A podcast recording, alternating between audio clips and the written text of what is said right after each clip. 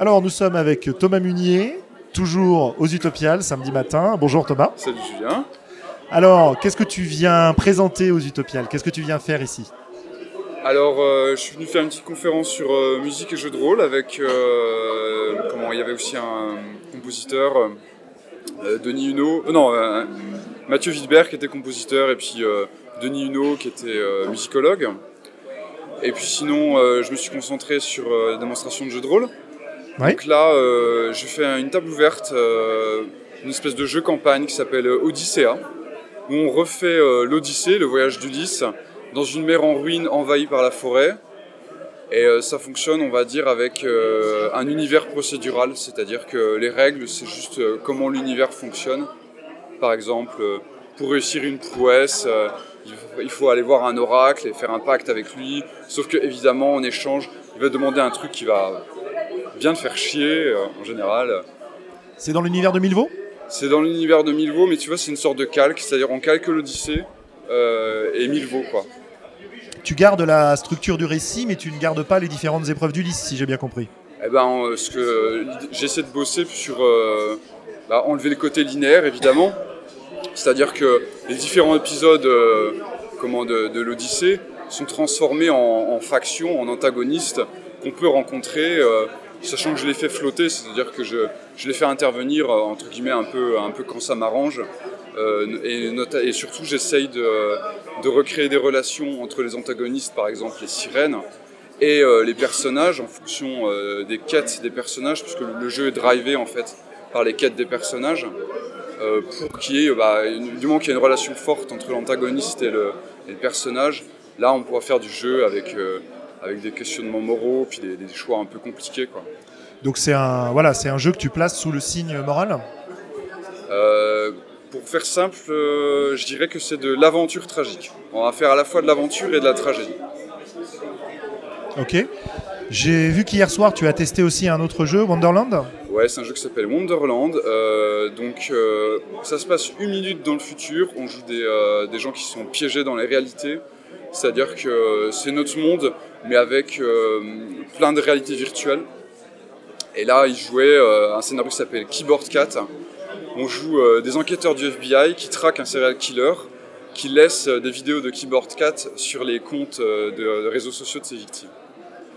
C'est original. Voilà, l'idée c'est d'avoir un, un petit univers autour des réalités virtuelles, de la mémoire et puis de, de la perte des réalités en fait. Euh, je suis encore euh, en grosse phase de test. On peut en discuter avec Sébastien en, en off de définir ses, ses intentions narratives. Je suis vraiment au moment de jeu où je ne sais pas encore euh, qu'est-ce que je veux faire exactement comme type d'aventure euh, dans cet univers, mais, mais j'y travaille. Et Odyssea, il est disponible quelque part? Alors Odyssea, il devrait sortir dans un magazine, je ne vais pas te citer le nom parce que euh, le tout- voilà, je ne veux pas porter malheur à l'aventure quoi. Mais a priori en, en début d'année il va sortir. Euh, après je pense que je peux, euh, je peux l'envoyer euh, en privé pour, pour des relectures, mais euh, sinon et après je referai une version longue. Ouais. Un mois après la sortie en magazine, donc il y aura une version longue qui sera dispo. Ok, super. Alors moi, je Sébastien vais avoir plein de questions. Je t'écoute Sébastien. Euh, la première, tu parlais d'univers procédural. Ouais. Je... Est-ce que tu peux simplement expliquer un peu pour nos auditeurs? Et ensuite, je te poserai plein de questions là-dessus spécifiquement. D'accord. Euh, si tu veux, euh, un jeu fonctionne, on va dire pour faire simple, avec euh, des, mécaniques, avec des, chiffres, des maths, tout ça, quoi, des dés à lancer, et puis un univers qui est plutôt un contexte. Et ce que j'appelle un univers procédural, c'est un univers qui est rédigé de façon comme un programme if-then. Si on fait ceci, il se passe cela. Euh, je trouve que Vampire est assez procédural, dans le sens où c'est que si tu fais une diablerie, il va se passer ça. Si tu fais un lien du sang, il va se passer ça. D'accord. C'est pas forcément une procédure semi-aléatoire comme on l'a fait en jeu vidéo, tu vois, avec euh, tous les jeux qui ont un, un univers en, termes d'espace de jeu, mais un terrain de jeu procédural, des donjons procéduraux, euh, des ennemis procéduraux, etc. Euh, effectivement, je pense pas que ce soit la même chose. Oui, parce que ce, que ce à quoi tu fais allusion, Sébastien, c'est beaucoup plus la génération de contenu en fait. suivant un certain nombre de règles au fil de l'eau, au fur et à mesure de l'exploration, comme Minecraft par exemple. oui, tout à fait. Ouais, non, c'est c'est pas ça. Finalement, est-ce que tu, on pourrait considérer que c'est un univers déterministe? Euh, complètement, complètement. Qu'est-ce qui t'intéresse particulièrement euh, dans cette manière de concevoir, spécialement un univers et une campagne? Eh bien, euh, je trouve que c'est. euh, moi, je, je, je, suis pas préparation de scénario. J'ai un peu, enfin, j'en, ai fait pas mal à une époque, mais là, en ce moment, j'aime bien, j'aime bien travailler sans, scénario, enfin, sans scénario, sans scène préécrite, on va dire plutôt ça. J'ai juste un scénario de situation, donc qui est euh, justement cette odyssée euh, avec tout un tas d'antagonistes. euh, et je vais partir des, des quêtes des personnages. Donc, ce qui m'intéresse, c'est de savoir ce que les personnages veulent obtenir. Et si tu veux, l'univers déterministe va grosso modo dire ce que ça va leur coûter d'obtenir ce qu'ils veulent. Et du coup, ça, ça va me générer de la fiction facilement. Je vais te donner un petit exemple. Il y a un moment, ils veulent atteindre une destination. Euh, concrètement, euh, la navigation, ça n'a rien à voir avec des procédures, euh, avec, des compétences de marin, tout ça. Il faut juste avoir la faveur des dieux. Donc, ils sont obligés, ils vont voir l'oracle de la mer qui leur dit pas de problème, je vous permets d'arriver à destination en, en demandant un Poséidon tout simplement. Mais, Mais mais comme Poséidon vous déteste, une fois que vous serez arrivé, je vous laisserai s'aborder le, le navire. Donc le navire coule. Et après, quand il faut repartir, il y a un autre, une autre procédure d'univers qui se met en route. En fait, ils utilisent des débris de navire, ils reconstruisent un navire. Alors là, ça se fait en, en deux secondes, je leur dis pas de problème, vous reconstruisez un navire. Sauf que l'univers dit que pour que le navire parte, qu'il prenne la mer, il faut, qu'on faut que quelqu'un du, de l'équipage sacrifie un être cher. effectivement, la flottabilité devient beaucoup plus dramatique. Voilà, tout à fait. Ok. Et tu as, tu as développé beaucoup de procédures de ce type dans, dans ce jeu ou tu les Ouais, inventes au il y en fur et à a, il y en a mesure quelques-unes. Euh, par exemple, il y a la procédure du messager aussi. Si quelqu'un vient t'apporter une mauvaise nouvelle, et généralement c'est les êtres chers qui viennent t'apporter une mauvaise nouvelle, si tu veux annuler la mauvaise nouvelle, il faut tuer le messager. Très bien. Euh, comment est-ce que tu gères justement, en termes de- d'éventuellement de continuité narrative, le fait que si quelqu'un t'apporte une mauvaise nouvelle, il suffit de buter le messager et la mauvaise nouvelle n'est plus là? Est-ce que c'est l'événement a cessé d'exister ou est-ce que c'est euh, tu n'es plus affecté par l'événement? Alors c'est un univers magique, donc on peut assez facilement euh, faire que l'événement a cessé d'exister, ou euh, trouver une explication, par exemple, euh, si le messager vient apporter la mort de quelqu'un, et qu'on tue le messager, eh ben, cette personne-là va pouvoir revenir des enfers euh, tranquillement. D'accord. Est-ce que tu as, je rebondis sur le- ce que je te demandais avant, est-ce que tu as prévu des guides pour créer de nouvelles procédures ou est-ce que toutes les procédures vont être incluses dans le jeu? Oui, en fait, si tu veux, le, guide de base, c'est le personnage veut obtenir quelque chose qui le rapproche de sa quête. Il faut que les MJ un prix à payer qui soit le plus cruel possible. Le truc le plus vache qui lui vient à l'esprit, c'est ça qu'il doit demander. Et effectivement, euh, si tu veux toutes les procédures, les oracles, machin, tu peux faire des serments avec des PNJ. euh, c'est pareil, en fait, les serments, la monnaie du serment, c'est euh, des sacrifices, quoi. Euh, ça, ça va être en fait des exemples en quelque sorte. Et puis des choses que tu vas pouvoir expliquer aux joueurs qui vont mobiliser, du coup les joueurs vont mobiliser eux-mêmes. Une fois que les joueurs ont compris qu'ils pouvaient avoir à peu près ce qu'ils voulaient, du moment qu'ils étaient prêts, prêts- prêts à payer cher, eh ben, ils vont solliciter ça, ils vont dire ok, bah, moi je veux faire ça, euh, dis-moi le prix, voire même ils vont proposer des prix. Les joueurs ont le droit de proposer de prix, le MJ accepte uniquement à condition qu'il estime que c'est assez cruel.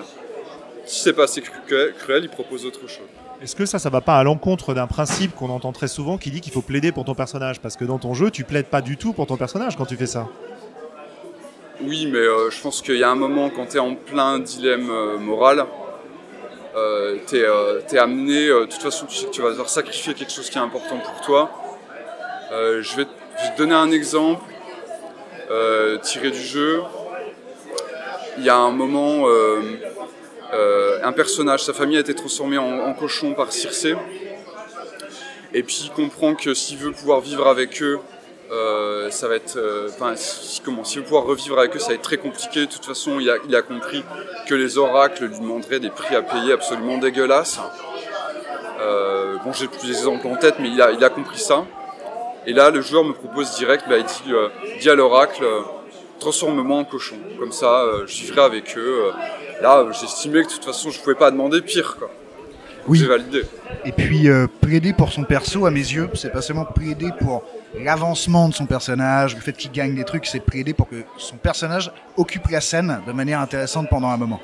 Et euh, il me semble que fabriquer un beau drame pour ton personnage, c'est encore prédé pour ton personnage. C'est prédé pour lui comme un scénariste. Et tu sauves l'image de ton personnage. Tu dis en fait surtout que dans, dans Odyssea, il y a, y, a, y a, la mention de la légende. Donc, en fait, souvent ils sont interrogés à se demander qu'est-ce qu'on va raconter sur eux en fait, puisqu'ils vont faire partie de l'Odyssée, qu'est-ce qu'on va raconter sur eux.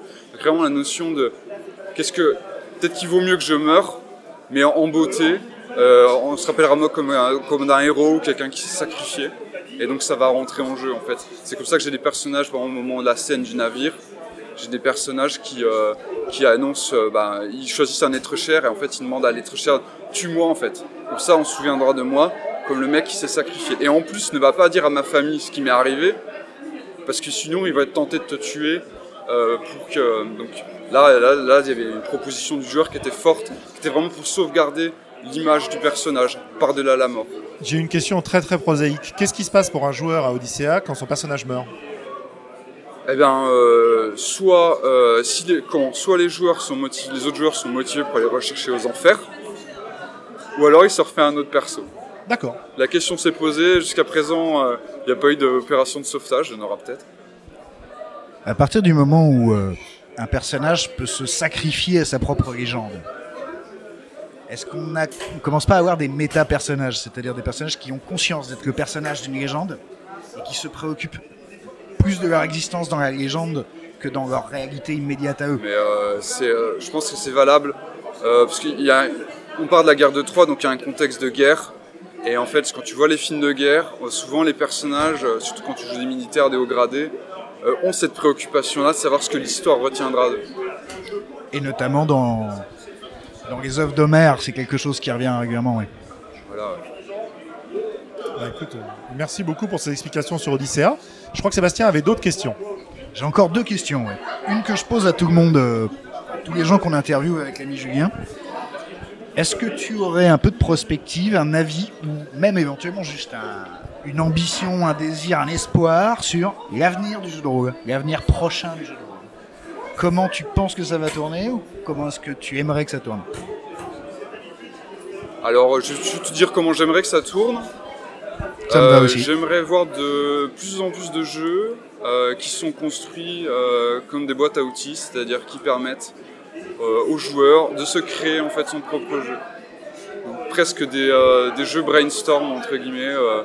alors attention, ça existe déjà. Hein. Enfin, il y a pas mal de, mais que ce soit intégré en fait, du coup, casser peut-être un petit peu. Euh, des jeux qui soient, des jeux qui soient pas monoblocs, avec des modules, euh, des jeux un peu Lego. Et alors la deuxième question, c'est en termes d'édition. Euh, tu parlais d'un magazine plus tôt. Tu as publié une grande partie de ce que tu as créé, non seulement directement en ligne, mais en plus en laissant les gens payer ce qu'ils veulent. Qu'est-ce qui d'abord a conduit ce choix Et ensuite, qu'est-ce que tu on espère, là encore, euh, éventuellement en étant euh, même très ambitieux ou très. Euh, Est-ce que tu peux me répéter ta première question parce que j'ai pas bien entendu Tu as publié l'essentiel de tes jeux en Pay What You Want en ligne. Tu prépares Odyssea, si j'ai bien compris, pour une publication dans un magazine. Ouais. Comment est-ce que tu, quel est ton rapport à ces deux modes de publication? Comment est-ce que tu les, qu'est-ce que tu en attends par rapport à ton rapport avec le public dès lors que manifestement c'est pas complètement le pognon qui t'intéresse? Euh, C'est vrai que euh, ce qui m'intéresse, c'est que mes jeux soient accessibles. C'est-à-dire qu'il y a un maximum de gens qui puissent euh, les lire et qui puissent y accéder facilement. C'est-à-dire en, payant ce qu'ils veulent, y compris en, payant rien, euh, et aussi avec un minimum de clics, avec un coût d'entrée minimum. Alors euh, bon, je suis pas en librairie euh, ou en boutique, ce qui serait un plus vers l'accessibilité, mais bon, je fais ce que je, fais ce que je peux dans d'autres côtés.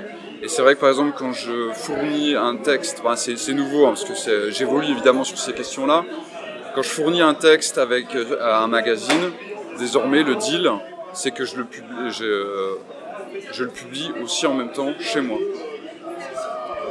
Et tu as Pour l'instant, un seul magazine qui a accepté ce genre de choses La Euh, double publication, c'est eh ben, pas a- bien vu dans les salles de rédaction normalement. c'est con- c'est- on est d'accord que ça pose des, des problèmes tout à fait compréhensibles euh, au rédacteur en chef. Mais par exemple, euh, les chroniques d'Altaride, euh, donc y a, bah, Julien, tu m'as tu m'avais interviewé, j'ai sorti l'interview exactement en même temps. Euh, les euh, maraudeurs, je vais sortir, euh, je vais sortir du matériel euh, qui sera publié en même temps. Il y a aussi des choses de chroniques d'Altaride sur ces mêmes modalités qui sont, qui sont prévues. Oui.